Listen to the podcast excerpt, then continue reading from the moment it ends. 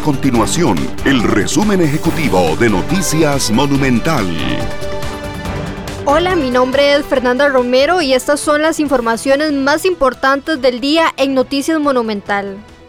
La Iglesia Católica realizará por segundo año consecutivo la romería de forma virtual. Esta vez será por medio de la aplicación Minegrita, la cual quedará habilitada este mismo miércoles en horas de la tarde.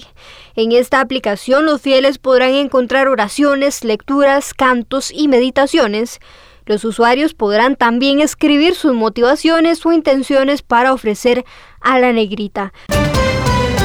La Caja Costarricense de Seguro Social informó que de las 731 pruebas de anticuerpos a vecinos de Tres Ríos, la mayoría dio positivo en esta prueba de diagnóstico.